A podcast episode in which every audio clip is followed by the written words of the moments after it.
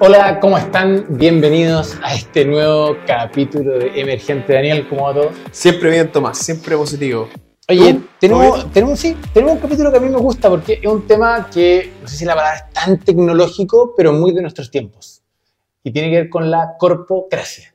¿Qué es la corpocracia, Tomás? No tengo idea, pero vamos a hablar de eso y lo vamos a descubrir. Vamos a averiguar entonces. No, hablando en serio, tiene que ver corpo de corporación o de empresa, ¿cierto? Cracia de eh, poder, Tipo de gobierno. Tipo de gobierno. Sí. ¿cierto? Entonces tiene que ver con que cuando se hablaba de la plutocracia o, del- o de la oligarquía o de diferentes como deformaciones de gobierno que no son la democracia, el punto tiene que ver con que hoy día mucha gente habla de cómo las sociedades anónimas tienen muchísimo poder y de facto Las gobiernan, corporaciones en general. ¿cierto? Pero vamos con las noticias primero. Bueno, vamos con la noticia, vamos con Convergente.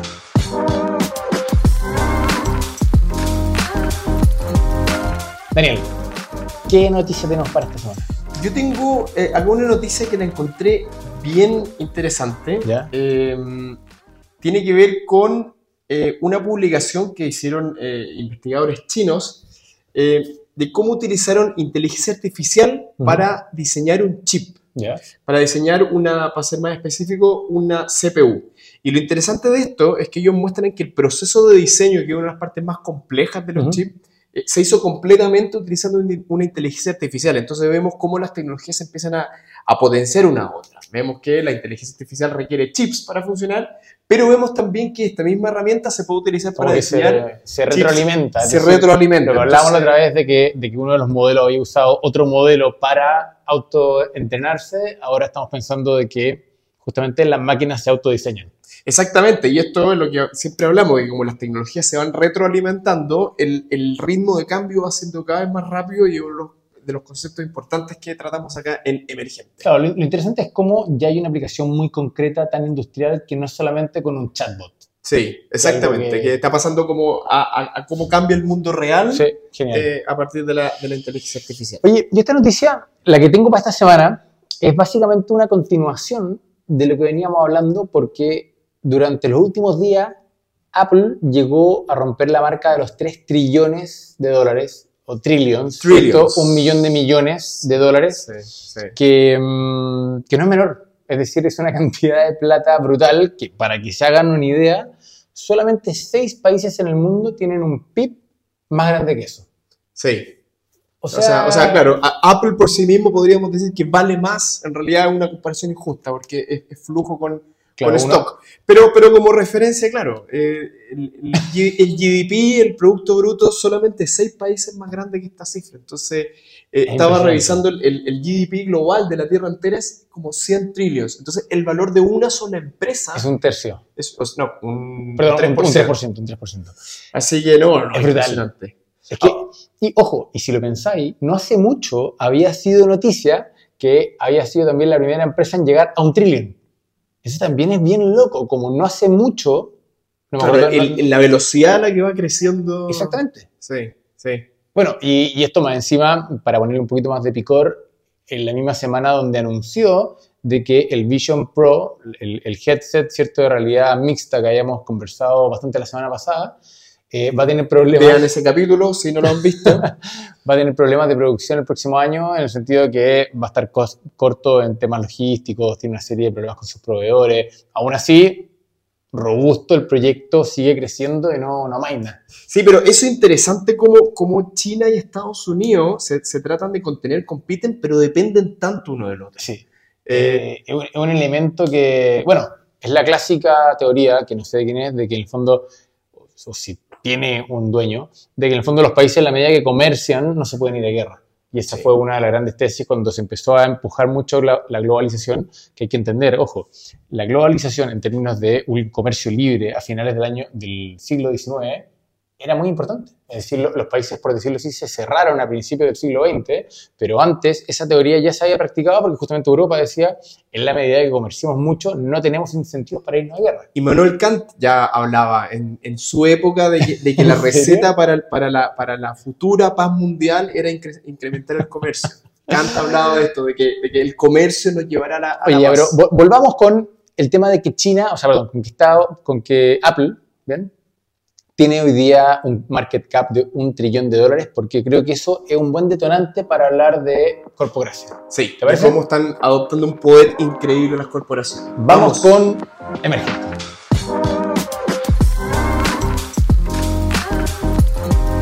Daniel, pongamos el tema y vamos explicándolo lento y preciso, cosa que todos estemos bien claros y que no nos pase que de repente, y gracias por el feedback que nos han dado, nos vamos muy rápido en los temas y no explicamos muchas veces bien el grounding, los cimientos, la base con la que después podemos discutir bien. Exacto.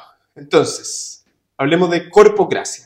A ver, es que hay que separar acá. acá. Corpocracia es una denominación que, que- que lleva al, al caso extremo de lo que estamos hablando. Exacto. Es decir, no, de no un- estamos ahí en ningún caso. no estamos ahí. Entonces, eh, eh, eh, es una palabra o es, o es como el, el endgame, el caso final de si la tendencia que estamos viendo llegara a su extremo, de que las empresas reemplazan a los gobiernos como, como depositarios del poder de las personas.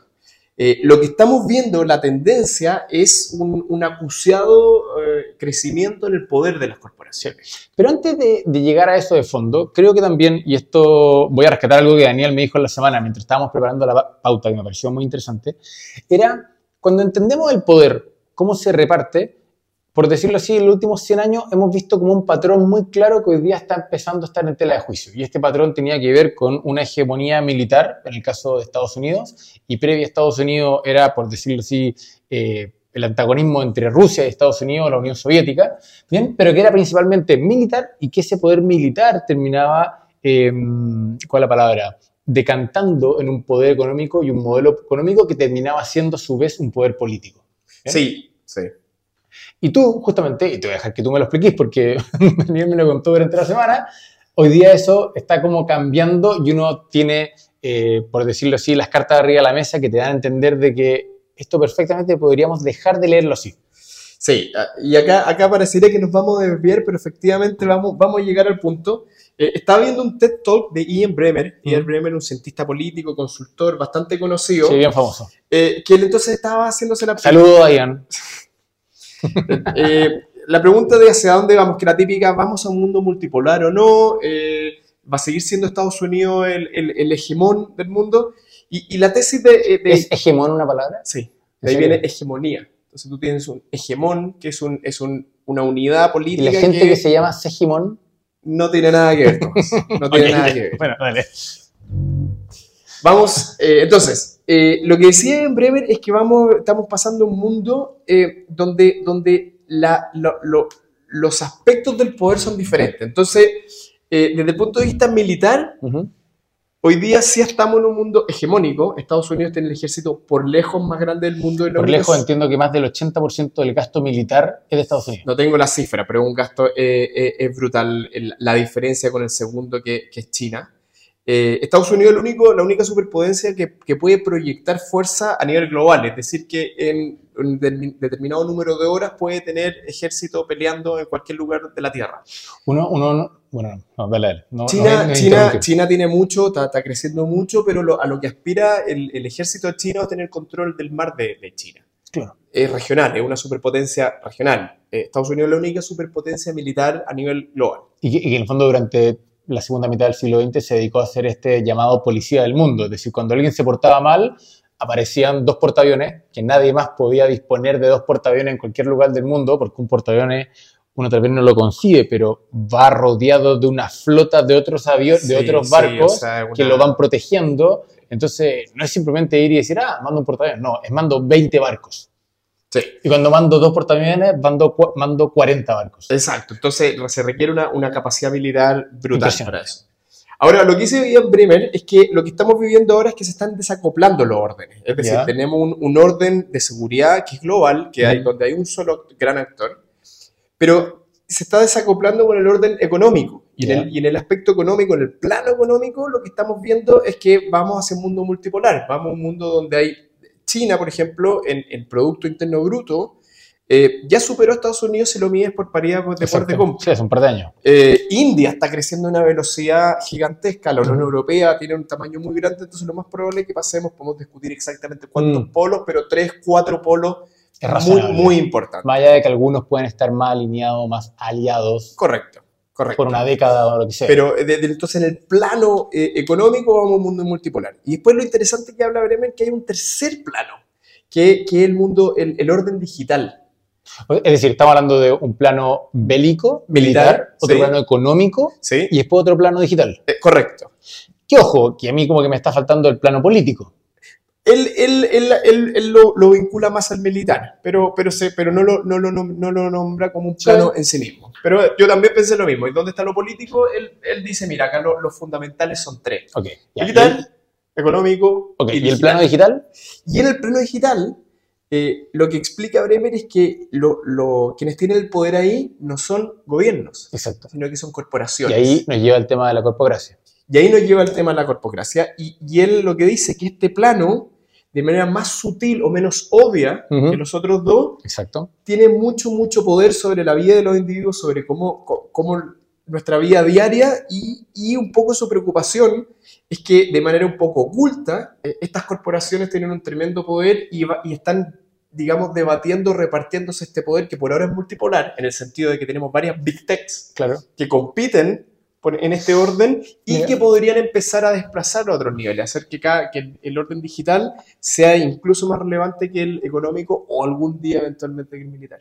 Antes de irme de lleno al tema Big Tech, creo que también es interesante cómo este cambio de mano, o este cambio, si lo queremos así, de estrategia que ha tenido China, porque la receta que había tomado Estados Unidos había sido, con tu poder militar, eras capaz de imponer ciertos órdenes económicos, Exacto. y dado que tenías ese orden económico, eras capaz de imponer ciertos órdenes políticos. Sí. Y por lo tanto, la gran batalla de Estados Unidos durante el siglo XX fue establecer la democracia liberal como el sistema de gobierno, que más allá de todas las virtudes que nosotros podemos reconocer en la democracia liberal, podemos cuestionar los medios bajo los cuales se impuso. Claro. ¿Cierto? Es decir, no fue la gente completamente libre en muchos casos Exacto. que dijo me encanta la democracia, sino que alguien fue y se la puso encima. Sí. Y hoy día China está haciendo una estrategia diferente, es decir, usa el poder económico, porque dado que China hoy día no tiene el poderío militar que tiene Estados Unidos y está lejos de tenerlo todavía, Sí. paréntesis, el, el poderío militar no solamente se compra, no es un tema de construir aviones y portaaviones, porque justamente un portaavión, para echarlo a andar, uno necesita de más de una década de poder entrenar una tripulación de 4.000 personas, la tecnología, la ingeniería, el entrenamiento, los aviones. O sea, de nuevo, uno, China con toda la plata que tiene, siendo la economía más grande del mundo, en paridad del poder de compra, no puede ir y comprar el ejército más grande. Eso, claro, súper interesante y eso explica un poco por qué están separados, Exacto, por qué pueden separarse. Entonces, y dado que se genera ese, ese desacople, China sí tiene la plata. Y lo que es más fácil de comprar son países, Sí. entre comillas. Sí. Entonces va con un maletín con billete y empieza a comprar minas, puertos, eh, carreteras, lo que sea, en África, en Asia Central, en Latinoamérica y también en Europa. Es decir, uno se lo olvida, pero Volvo hoy día es chino. Sí, ¿cierto? sí, Entonces, cuando sí. uno empieza a ver que de repente marca icónica, empresas importantes para los países, eh, lo que sea, uno empieza a ver cómo China captura o, o ejerce un poder de facto a través del orden económico y ese orden económico lo usa para de alguna manera validar un orden político. Y ese orden político, el ejemplo que hemos creo que usado antes en, en este podcast, pero que e- es como casi que caricaturesco, es forzar de que ningún país pueda reconocer Taiwán como país. Por ejemplo, sí. Entonces, por ejemplo, Claro. todo el mundo, o casi todo el mundo, no reconoce a Taiwán como país porque sabe que en ese, el día que haga eso se mete en un problema con China. Y literalmente China ha comprado ese desreconocimiento. Fue el caso, creo que, de Nicaragua y Costa Rica hace un par de años atrás, que la compra, no, no estaba escrito tal vez, pero Sí. eran dos puentes y un puerto. Sí, sí. Entonces- ah, claro. Y, y- y- y también uno, uno, uno lo empieza a ver en los votos en las Naciones Unidas, Claro. que curiosamente muchos países pequeños ahora están alineados en lo que sea que China vote. Porque hay una cantidad de inversión extranjera directa en esos países brutal. Al mismo tiempo, muchas facilidades, y que hizo noticias un par de, de meses atrás, como China construyó un puerto brutal en Sri Lanka, ¿bien? Y cuando Sri Lanka no lo pudo pagar, China le dijo, no, no hay ningún problema. La cláusula número 83 dice que si usted no me puede pagar, me tiene que dar una concesión de soberanía por, no sé, 100 años, algo como lo que hizo China al revés con Hong Kong. Entonces, ahora mágicamente China es soberano por arriendo de 100 años, 200, no tengo idea cuánto, de un pedazo de Sri Lanka. Claro. Entonces, no hay mejor negocio. Claro. Literalmente te vais comprando tierra por el mundo con poder económico. Bueno, pero eso al mismo tiempo valida un modelo mucho más autócrata. Y ahí es cuando uno ve los coqueteos, por ejemplo, de Latinoamérica, donde uno ve Venezuela, Brasil, Argentina, que justamente porque China les pone mucha plata arriba de la mesa, Sí, y que empiezan a validar sus acciones más autocráticas, más en contra de la democracia, más en contra de la libertad de expresión, más en contra de una serie de órdenes más participativos que estamos acostumbrados en Occidente. Sí. Ahora, ahora, lo interesante acá es que hay un espacio de, de- de poder, o de entendiendo poder como la capacidad de hacer que las personas hagan lo que tú quieres, que está quedando fuera del, del- del- de la- del círculo político, de la, Exacto. de la esfera política. Y ahí viene justamente el mundo digital. Y ahí viene el mundo digital. Y ahí Entonces- entramos de lleno al tema de corpocracia. Exacto. Y, y yo déjame darte un dato, porque creo que es bien interesante. Hoy día, las Big Tech, es decir, en el fondo Facebook o Meta, Apple, Microsoft, eh, Alphabet y se me está yendo una. Bueno, la que sea que se me está yendo, eh, pesan un 24% del Standard Poor's.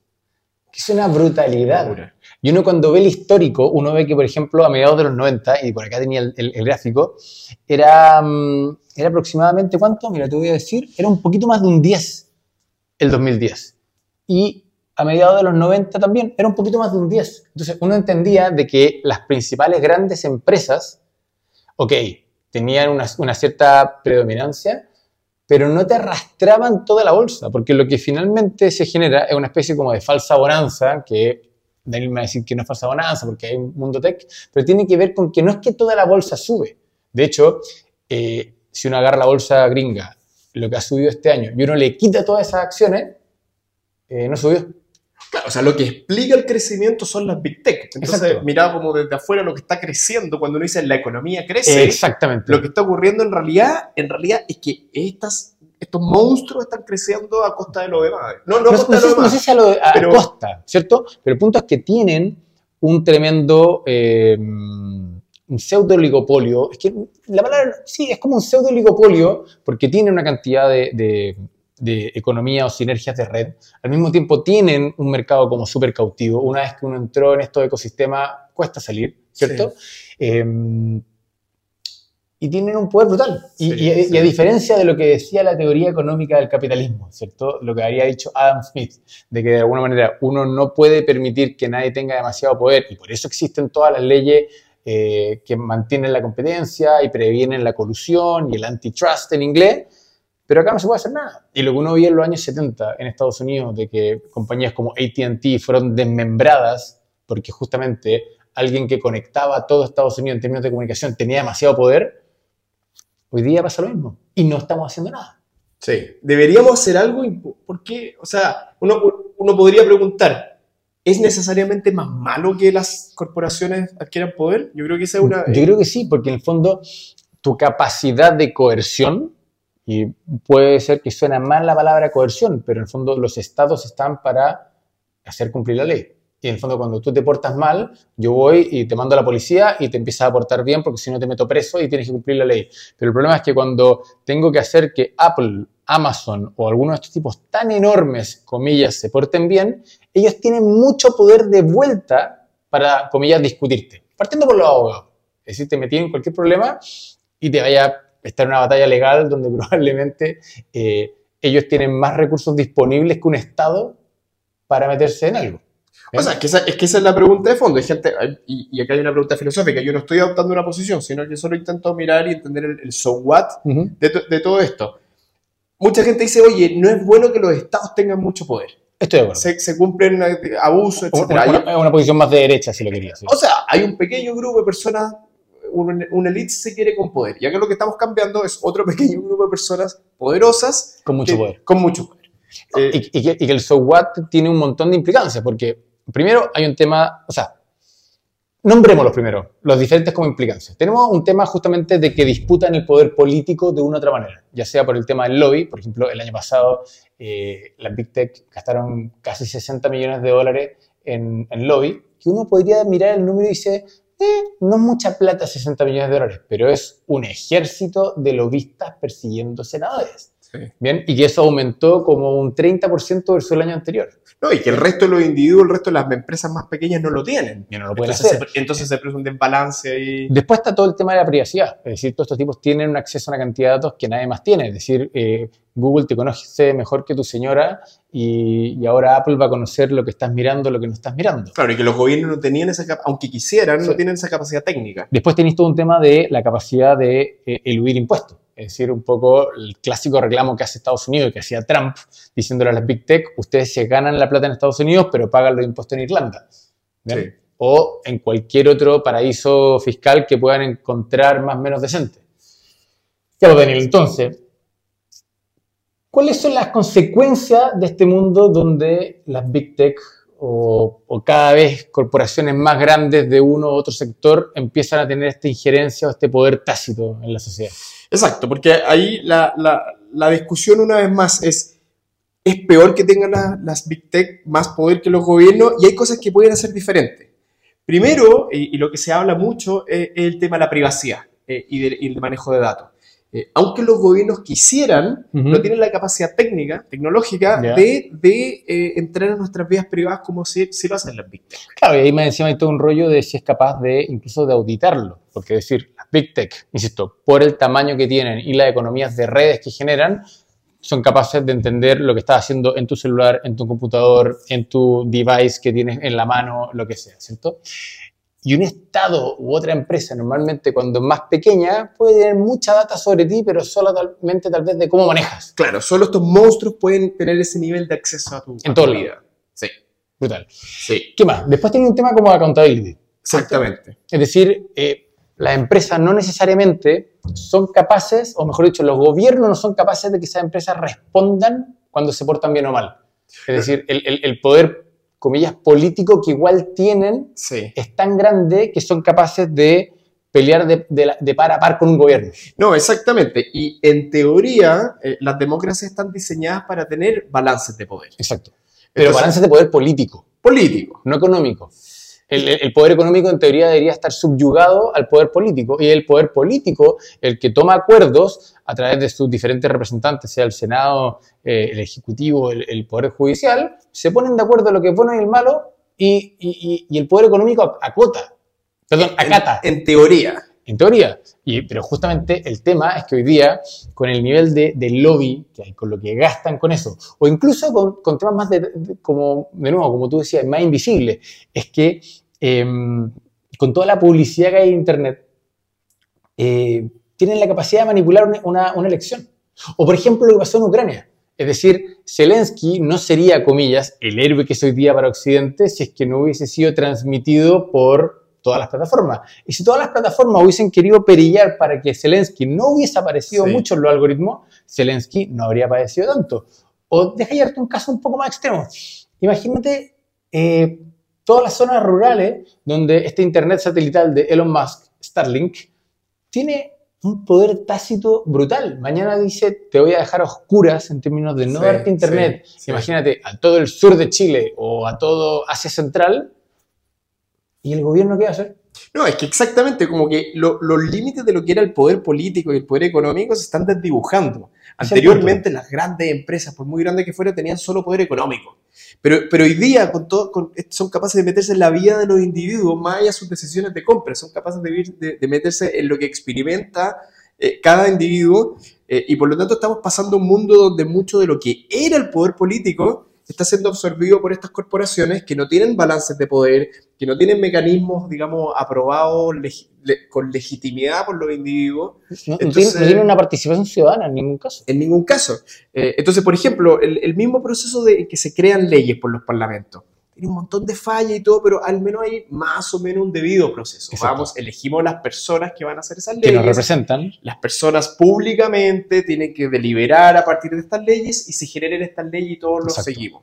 Ahora, estas grandes corporaciones están de facto generando leyes, están generando cómo los seres humanos interactúan entre sí, cómo los seres humanos absorbemos información, qué tipo de información absorbemos, pero no hay ningún debido proceso. No, no, no hay ninguna accountability. Ninguna y, y de hecho tampoco está la capacidad técnica. Es un poco lo que discutíamos un par de capítulos atrás en torno a la inteligencia artificial. Es decir, hay muy poca gente en el mundo que sería capaz de ser un buen auditor de un código de inteligencia artificial. Exacto. De la misma manera, si yo mañana digo, ¿sabe qué? Voy a auditar de que su algoritmo no están manipulando o no tienen un sesgo político, o no Sí. tienen un sesgo en contra de una minoría, o no tienen algo por el estilo, el Estado no tiene esa capacidad de auditar a una máquina del tamaño de Amazon. O Amazon, el día de mañana con el Congreso, el Congreso se pone, por decirlo así, porfiado, y Amazon le dice, de manera informal, no escrita y eh, en un pasillo, yo mañana te puedo pagar la mitad de las pymes de este país. Exacto, exacto. Amazon maneja el 40% del comercio online y la gran mayoría son pymes, no son grandes empresas. Entonces, si te dice, yo te dejo offside a un 20% de la economía.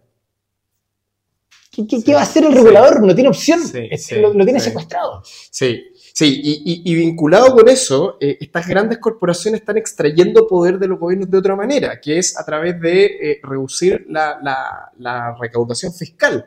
Anteriormente tú podías tener una empresa muy grande, pero había, un cierto matrimonio entre el Estado. Si la Exacto. empresa crecía, le daba más impuestos a, la- a, a los estados y por lo tanto iban los dos, eh, digamos, compartiendo un poco de poder. Estas big tech son capaces de instalarse físicamente en cualquier lugar del mundo Ujú. y por lo tanto mucha parte importante, por ejemplo, en el caso americano, eh, del crecimiento económico, como estábamos hablando antes, viene de estas big techs, pero al estar instaladas fuera de Estados Unidos, es- el Estado no recibe la recaudación correspondiente a ese crecimiento económico y por lo tanto estas big techs por ese lado también están amedrentando el poder de los estados. No sé si el poder de los estados, pero como tú decías, y tú, como decía antes, este como trato tácito social. Exacto. Es decir, a mí me va bien porque hago negocios en tu país y yo te voy a pagar los impuestos correspondientes. Y ese trato se rompe cuando yo tengo mi matriz en otro país.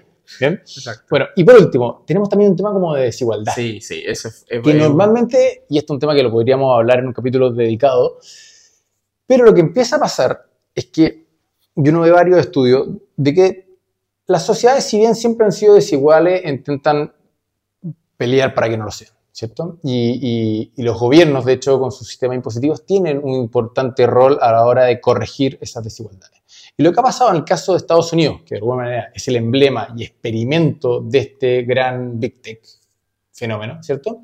Es que uno ve cómo en Estados Unidos, si bien la, curva de Gini, por ejemplo, ha empeorado en, la última, en las últimas décadas, lo que ha realmente empeorado es que la capacidad o el ingreso del primer 1% de Estados Unidos ha crecido brutalmente. Es decir, esto no es una clase alta donde el 20% más arriba o el 10% más arriba hoy día es más rico que el 80% abajo, sino lo que pasa es que el 1% de arriba, es decir, esa elite que de alguna manera es dueña de las big tech o es dueña de los fondos que invirtieron a tiempo o lo que sea, hoy día son infinitamente más ricas. Y de hecho tú estabas viendo ahí un gráfico que mostraba cómo ha cambiado. Y de hecho, antes ese 1% era responsable del 9% del ingreso que era, comillas, taxable en Estados Unidos. Claro, Y hoy día es dueño o genera el 22%. qué locura. Entonces uno dice, chuta, a ver, ¿cómo es? Estamos hablando de que por cada 100 pesos o 100 dólares que se generan en Estados Unidos para ser taxable, 9 los generaba el 1% más rico. Entonces tú dices, chuta, ya, es harto, pero bueno, por algo el 1% más rico. Hoy día eso es el 22, en lo que ha evolucionado en los últimos 30 años, Más, más del doble, claro. más del doble. Sí. Entonces, Sí, ahí- no, no, ahí- uno en el diferentes fondo- índices y, y- y ese 1% se está disparando, eh, lo Y cual... ese 1% tiene todas las posibilidades del mundo, todos los abogados, todo, para sí. Justamente hacerlo, Sí, pagar los impuestos donde sea. No, y, se, y se empieza a producir este fenómeno recursivo que tiene más diferencia económica y por lo tanto paga más abogados, más lobby. eh, la cantidad de lobby que meten la- esta- la- la- las big techs en los gobiernos es gigantesco, entonces si tienen más, eh, más recursos. Y, y el lobby que está registrado, porque es el, el lobby formal. Uno entiende de que toda campaña, cuando quiere tener influencia sobre algo, hay un montón de canales informales que se, que se operan. El punto es que, pa- para ir cerrando la conversación, estamos viviendo hoy día en un mundo donde tenemos una serie de corporaciones que no tienen nada que ver con lo que nosotros tal vez podemos ver en nuestros países latinoamericanos, donde tal vez hay una minera muy grande o hay un banco muy grande y uno dice, oh, chuta que es grande. Sí, es grande, pero tiene su poder acotado y un poder estrictamente económico. Acá Sí. estamos hablando de corporaciones que empiezan a pesar un cuarto de la bolsa del país y que tienen una injerencia política brutal porque de alguna manera están metidos, están entrelazados, están escondidos en nuestras conversaciones de todos los días, nos tienen atrapados en, en los ecosistemas digitales que usamos Sí. y volviendo a la discusión que planteaba Daniel en un principio, cuando antes distinguíamos el poder económico del poder político o el poder militar, hoy día tenemos un poder digital que de alguna manera es invisible y estamos en las manos de estos tipos. Sí, sí. Entonces es, es peligroso, eh, obviamente, cuando se concentra el poder en pocas manos, cuando se concentran diversos tipos de poder en pocas manos, cuando es, es un poder que es invisible además, porque el poder político al menos es visible, tú sabes quiénes detentan el poder. Exacto. Y ahí, acá no sabemos, no sabemos quiénes son los que realmente los que controlan eh, eh, este poder. Eh, entonces, obviamente, y además no, no hay mecanismos hoy día a- a- cercanos para controlar este crecimiento de poder. Con, con esto, y, y aquí sí vamos terminando, ¿te parece? Sí. Em, porque a todo esto, como hemos probado en el último tiempo, vamos a hacer un capítulo aparte con Divergente. Es decir, la pelada de cable, el irnos a pensar 10 años en el futuro, en 20 años, lo vamos a tratar en un capítulo separado. Para los fanáticos. Justamente porque todos ustedes nos han dado el feedback de que querían que tratáramos estos temas con un poco más de calma y profundidad.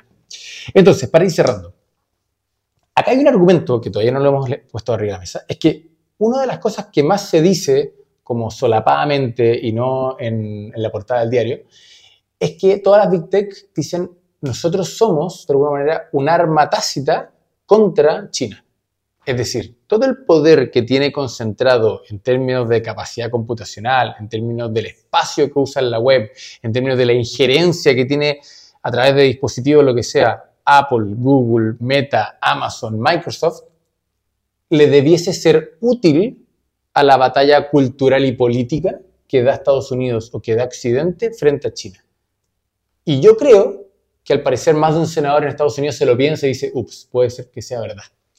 Sí, ahora, eso no quita el argumento que le estás dando todo el poder que antes estaba en, en El los- Estado. en el Estado. En los Ahora, ciudadanos. en los ciudadanos ahora están diciendo, ok, esto- esto- estos nuevos poderosos están conmigo, pero son ellos los que tienen el poder. Claro. Y, no- y tienen poca accountability. Ese es el mayor problema porque Y el día de mañana que, que el- el- decían no hacerlo e irse a apoyar a India por lo que sea, porque India le ofrece mejores, O sea, lo van a hacer, digamos. Es el caso de Trump. Nosotros, hoy día, todos tenemos la versi- versión oficial que en teoría Rusia, a través de un montón de bots y Cambridge Analytica y todo un esquema de defraudar, por decirlo así, a su audiencia a través de contarle fake news para que terminaran votando por Trump, fue una injerencia de un poder extranjero, Rusia, en contra del pueblo norteamericano. Estados Unidos en favor de Trump. ¿Bien? Pero esa es la versión que tenemos. O sea, perfectamente podría haber sido Facebook porque Facebook se dio cuenta que le convenía a Trump porque le iba a cobrar menos impuestos. O que, le, o que le convenía al votante de Trump a cargo del país porque era un tipo que exigía menos regulaciones para las Big Tech. O porque Por la animadversión que tenía Trump en contra de las Big Tech es justamente lo que alimenta la base que las defiende. ¿Quién sabe? Sí. Pero es muy peligroso. Es decir, los tipos están teniendo un poder político que no debiesen tener. Y una vez más, no sabemos quiénes son esas caras que están atrás de todo esto, no sabemos de qué países son, no sé sus lealtades, No. realmente no sabemos dónde están. Exacto. Eh, entonces, entonces es muy impredecible, el día de mañana podría ser... Y acá sí que cerramos. Esto solamente estamos describiendo hechos. No queremos entrar en la conspiranoia. No, no estamos diciendo de que, por decirlo así, Larry Page se junta con, eh, con, con Zuckerberg el- los martes de la noche a decir el destino del mundo. No.